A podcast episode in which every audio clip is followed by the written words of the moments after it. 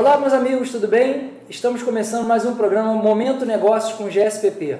E nossa convidada hoje é Renata Lima, grande amiga, diretora da FASP. Tudo bem, Renata? Tudo ótimo. Tudo bem, prazer. Prazer bom, estar aqui pô. podendo contribuir um pouquinho. Muito obrigado por você estar vindo aqui Prazer é meu. conversar com a gente, porque o seu tempo eu sei que é bem corrido. Não, mas a gente arruma o tempo. Valeu aí por esses minutinhos aí. É, a gente vai falar algum um assunto é, bem legal, mas de mesma forma um pouco delicado. Sim. Então, obviamente, com a tua habilidade que você tem nesses 20 e poucos anos né, de mercado, Isso aí. na liderança aí de uma grande empresa, é, vamos ouvir um pouquinho da tua história e vamos falar um Perfeito. pouquinho sobre esse assunto. Tá ótimo. Vamos lá. Muito obrigado mesmo, tá, Imagina, Renata? prazer é meu. Renata, para começar assim já de cara, né, a gente Uhum. vai falar um pouquinho sobre participação feminina no mundo corporativo. Eu queria que você começasse um pouquinho com a tua história, Ok. falasse o que, que você passou, né, qual foi a empresa que você ficou tantos Uhum. anos, esses 20 e poucos anos que eu disse, Sim. e o seu cargo atual e o que, que você tem feito, o que, que você está fazendo. Então vamos lá, deixa eu te contar um pouquinho. Eu trabalhei 25 anos na Souza Cruz, acho que todo mundo conhece a Souza Cruz, empresa de cigarro. É, comecei lá, bem lá no início, né, como trainee, começando a vida ali com 20 e pouquinhos anos. É, acho que eu fui, talvez, né, acho que eu posso dizer isso, eu fui privilegiada, eu acho que eu não, nunca eu tive nenhuma situação que eu me sentisse, ah, é porque ela é mulher, ou por isso, por aquilo, ela ia ser, não ia ser é, promovida, ou o que seja, então acho que eu realmente nunca passei por isso, eu sei que isso não é a média do que acontece com as mulheres, mas o meu caso é realmente foi muito tranquilo. Então eu passei 25 anos trabalhando na área financeira, a maior parte do tempo, e me dividindo entre Souza Cruz, região, a gente cuidava da região América Latina como um todo. Eu tive a oportunidade de trabalhar numa função global, que foi auditoria. Então assim, eu trabalhei em, em diferentes áreas dentro da Souza Cruz e acho que a Souza Cruz dá uma oportunidade maravilhosa para as pessoas, porque se eu te contar que eu nunca, acho que fiquei mais de três anos numa mesma função, então isso te dá uma bagagem muito grande, né? muito bom, porque você está sempre aprendendo, exatamente.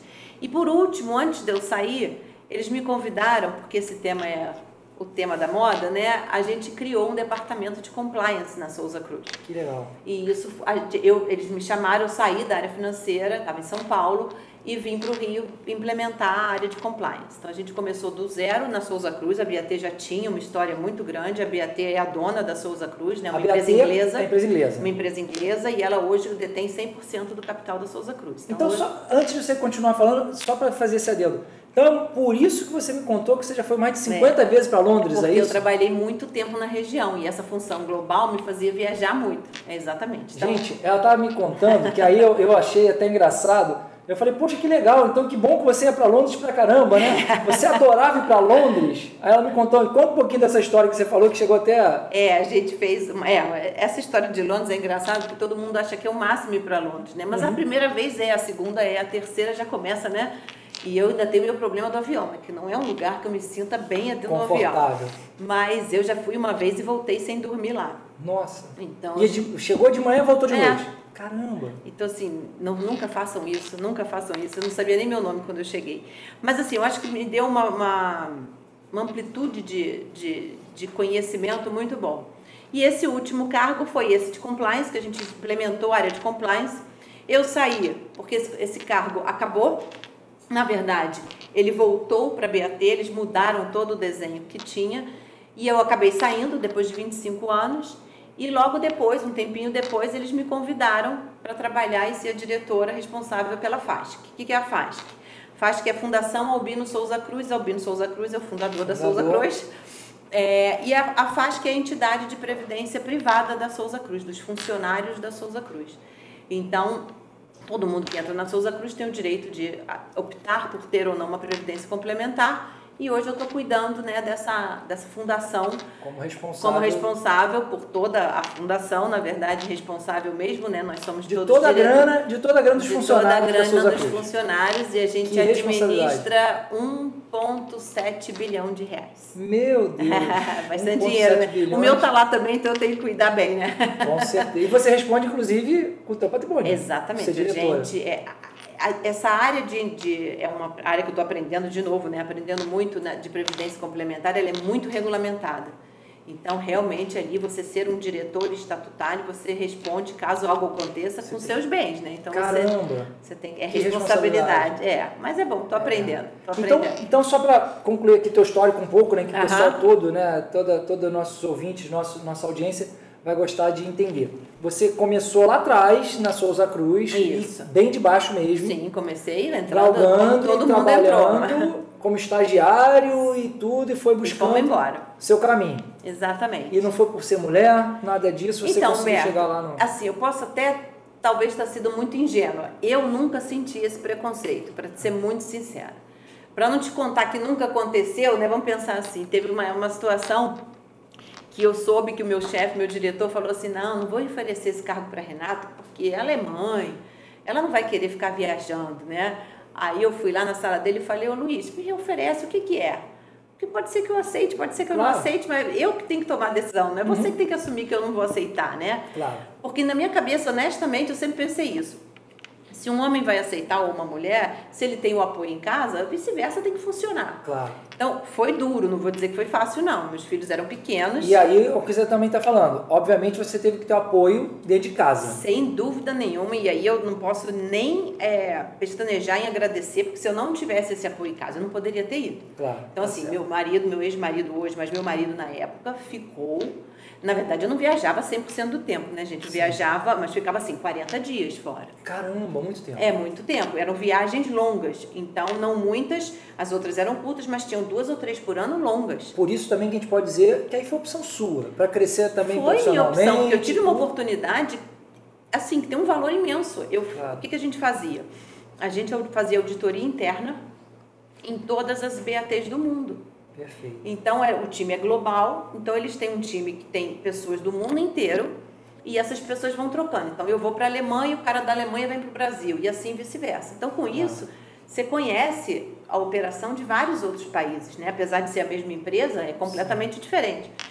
Então assim, e aí também que a gente pode dizer, né? Só com sacrifício e às vezes abrindo é, mão de coisas pessoais. Não é fácil, lá. não foi fácil. É, meus filhos eram pequenos, era difícil. Eu, engraçado que eu lembro a primeira vez, a gente vai fazer um FaceTime, vamos fazer por vídeo. Foi um show de horror, né? Ele chorava de lá, eu chorava de cá. Então, não é fácil. Claro. Mas assim, sendo muito honesta, Humberto, eu não me arrependo em absolutamente nada. nada. Porque eu sempre pensei o seguinte: meus filhos vão crescer. Assim, meus filhos são minha prioridade né? Mas eles vão crescer. Eu não posso abrir mão da minha vida, da minha carreira. E eu sempre falei isso para eles. Olha, eu não estou indo trabalhar só porque eu preciso sustentar, né? Ajudar, fazer a nossa família. família. Eu estou indo trabalhar porque eu gosto de trabalhar. Que eu quero eu chegar quero, no cargo de liderança. eu, quero ser, chegar... eu sou feliz trabalhando e sendo mãe de vocês, mas eu sou feliz trabalhando também. Aí, até para a gente sair um pouco daquela ideia, né, aquela estigma que a mulher ganha menos tal. Realmente, né, pesquisa é. e tudo não tem jeito. Vamos lá, isso é fato. Eu acho que eu fui privilegiada por trabalhar na Souza Cruz, porque realmente lá não existe essa opção de a mulher ganhar menos que o homem, né? Fazendo a mesma função. Mas isso não é a realidade, eu sei que não é. é. eu participei de muito grupo de discussão de diversidade, porque antes de eu sair da Souza Cruz, a Souza Cruz, como a BAT como um todo, implementou, começou a falar de diversidade. E é sabido, né? As mulheres sim, ganham sim. menos que o homem, uma média de 20% a menos que o homem. Então, assim, é, é, ainda tem muito chão pela frente, né? Antes de falar de diversidade, que eu acho que esse assunto acho que vai ser talvez até o é. principal é. que a gente vai trocar aqui. Uhum. Mas eu queria só concluir e falar um pouquinho. Então, você saiu, você ficou na Souza Cruz praticamente 25 anos. Isso. Passou por todas as áreas, principalmente financeiras. Muitas, isso. De auditoria. Fiz área de controladoria, fiz área de, de back-office, de shared services. É, fiz planejamento, fiz operações, que a gente tinha uma área de operações, finanças dentro de operações das fábricas. É, aí fui para auditoria, fiz essa, esse cargo regional também dentro de finanças, então finanças para a região, fiz Sim. muita coisa. E por fim eu voltei para a sala de compliance. Aí eu mudei radicalmente. E podemos dizer que você foi uma alta executiva mundial. Você é, participou mundo todo. Isso é você dizendo, mas não, mas eu acho que assim, foi, foi, foi interessante. Eu acho que eu tive um privilégio aí de participar de muito tempo. Mulher brasileira é, brasileira, ainda latina, né? É verdade, é, é, verdade. Porque você sai aqui do Brasil, né? Visto é, como ah, o latino, e lá na. É na verdade, Europa, e a gente ainda tem mais essa, mais essa barreira, né? É verdade, e é verdade. Com, com, né, com o trabalho. Mas você sabe uma coisa que assim, isso, eu nunca pensei nisso, então acho que isso ajuda. A gente não pode é, se vitimizar, a gente tem que fazer a nossa parte. Claro. E acho que muito disso, dessa coisa de correr atrás, eu me lembro que eu passei para a faculdade num dia, no dia seguinte meu pai falou, vamos lá, meu filho, acabou, trabalhar. Então eu tenho minha carteira assinada desde 17 anos. Então assim, eu nunca, nunca tive opção de não trabalhar. Isso nunca foi uma opção para mim, né? Então eu acho que a gente também tem que tomar esse cuidado. É, tem um problema, tem uma questão a ser endereçada da mulher, de várias outras é, minorias, mas a gente também não pode se vitimizar ao ponto de achar, né? Tem que correr atrás, tem que entender que você é igual, né? Eu sou igual a você e por que, que você vai ter mais vantagem do que eu? Nunca parei para pensar nisso. Então acho que isso ajudou. Com sabe? certeza. E aí, então aí podemos falar um pouquinho sobre essa questão de diversidade. Uhum. O que, que você pode me falar com essa experiência que você tem, né? De, de, um, de altíssimos cargos de liderança que você teve, essa experiência mundial que você pela pela pela Souza Cruz, né? Uhum. E agora obviamente pela FASP.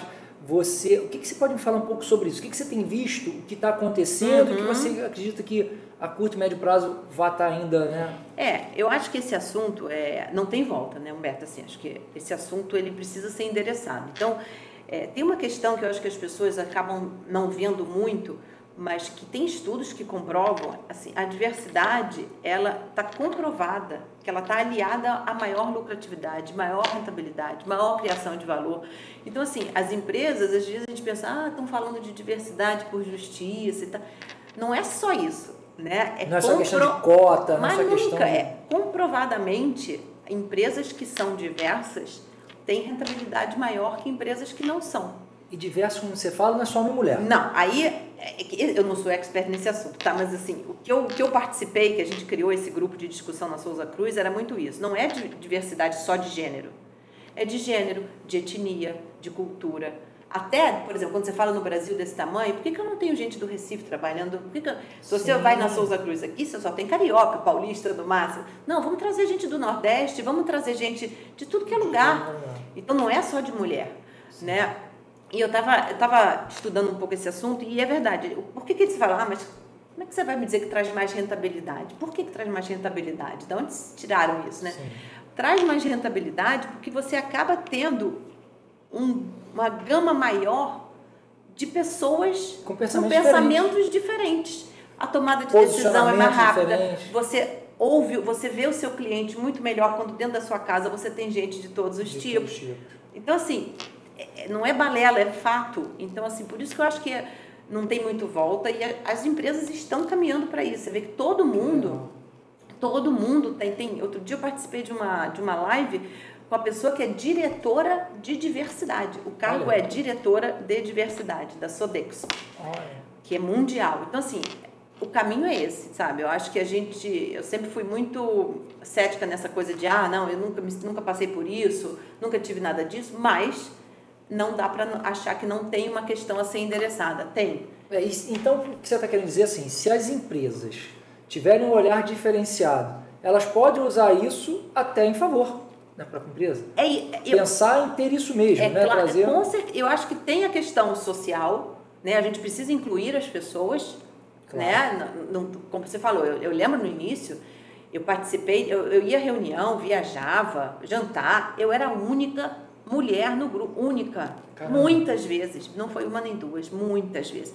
E agora, mais, mais para Ainda agora... mais numa indústria de tabaco, É, né? Que é extremamente... muito homem, né? Muita É, fábrica, masculina. fumo, né? É. Mas assim, o tempo foi andando e isso foi mudando, né? Então assim, a gente eu lembro, a gente eu lembro a gerência sênior da Souza Cruz, ela é composta por 60, 50, 60 pessoas mais ou menos. Teve época que não tinha nem 10 mulheres. Caramba. né? Eu, eu entrei e não tinha 10 mulheres. Então era a grande maioria eram homens.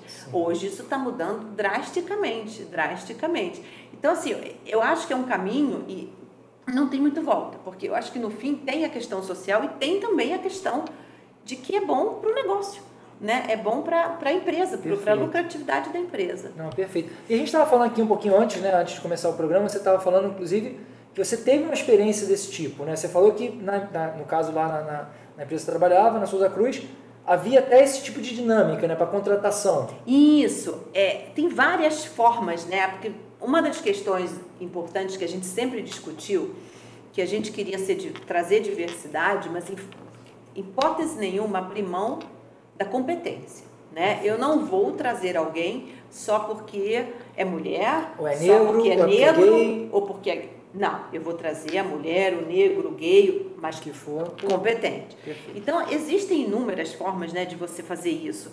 É, o- no Brasil é muito difícil, tá? Não, não é uma tarefa fácil, porque, infelizmente, a nossa sociedade é muito desigual. É. Então, você não tem... é, você fala assim, eu quero... Eu quero contratar uma pessoa formada, que fale inglês, que você vai abrir mão de alguma coisa aqui, senão você não vai contratar a minoria, Sim. né? Como é que você vai pedir alguém para fazer inglês fluente? Isso Ah. não existe. Aí vem aquela frase que eu gosto, né? Não adianta só chamar para festa, tem que tirar para dançar. Então o que, que a gente fazia? Vamos contratar? Puxa, esse cara tem o maior potencial, mas ele não fala uma palavra de inglês. Eu vou pagar o curso de inglês dele. Que bacana. Então, assim, porque não tem outro jeito, né? Porque você fala, você, a gente brincava que tem uma, é, aquela contratação às cegas, eu acho que é assim que a gente chama. A gente fazia a contratação sem ter nenhum currículo. Sabe, Você- vai ouvir o que a pessoa tem para te contar. É, de a experiência ela, que ela, já tem. deveria estar ali naquela dinâmica e já tinha um Sim, básico é lógico, que também precisava, né? não tem como você Formação, abrir mão de tudo. algumas coisas. A pessoa Isso. não pode não ser formada. Mas será que ela não foi, se ela não foi formada na, na faculdade de primeira linha, foi numa de segunda, eu não posso dar uma chance? Porque pode ser uma pessoa extremamente competente, né? Claro. Então a gente foi abrindo caminhos, então você tem que encontrar formas. Tem ONGs que trabalham com isso, tem ONGs que buscam essas pessoas é, competentes, mas que não estão ali na, na, na faculdade de primeira linha, mas pô, tem maior potencial. Então ela traz para você, ah, não tenho inglês? Vamos pagar o inglês? Isso é uma coisa fácil. É, então, não é fácil. Então, por isso que é, é, as pessoas têm que entender que tem uma diferença, né, de, como é que fala? Acho que é diversidade e inclusão, né? Você Sim. tem que conseguir, além de trazer, você tem que incluir. Incluir. As pessoas têm que se sentir parte. E não é uma tarefa fácil, mas é bem legal. É um trabalho que, que é, dá, um, dá gosto de fazer. É bom, é bem, bem bom. É, que legal. Então, assim, ou- ouvindo você falar isso, né, a gente tenta levar para os dois lados, né? Não, não levar ao lado né, de, de a pessoa se sentir vítima, né? E buscar né, é, que, ela, que ela tenha conhecimento, buscar capacitação para que ela consiga chegar Isso, lá. Porque ela, ela mesmo se sente. Ela, ela, é- você vê que a pessoa chega, ela, ela sente que aquele meio ali é diferente. Claro. Né? Porém, E- também a gente sabe que mesmo ela tendo toda a capacitação, aquela coisa também acontece e ainda tem ainda essa Ah, parte. é difícil, é difícil. Mas você, por isso que eu falo, a tal da inclusão é a, a palavra-chave. Você tem que incluir essa pessoa. Sim. De alguma forma você tem que fazer com que ela se sinta ali parte daquele grupo. Por isso que eu falo, é um caminho muito longo, Humberto, não é Uhum. fácil, mas assim, é muito, muito gratificante. Eu acho que as É, pessoas. e legal, Renato, assim, quando a gente pensou, né, eu pensei até em te convidar, é, é, óbvio, né, a gente aqui na- no GSPP, a gente fala muito sobre, sobre empreendedorismo, Uhum. né? Então a gente tem muito acesso, a gente trabalha muito com pequenas e médias empresas, a gente faz toda essa parte de estruturação, de formatação, para que essa empresa cresça e, e vire né, uma, uma grande corporação.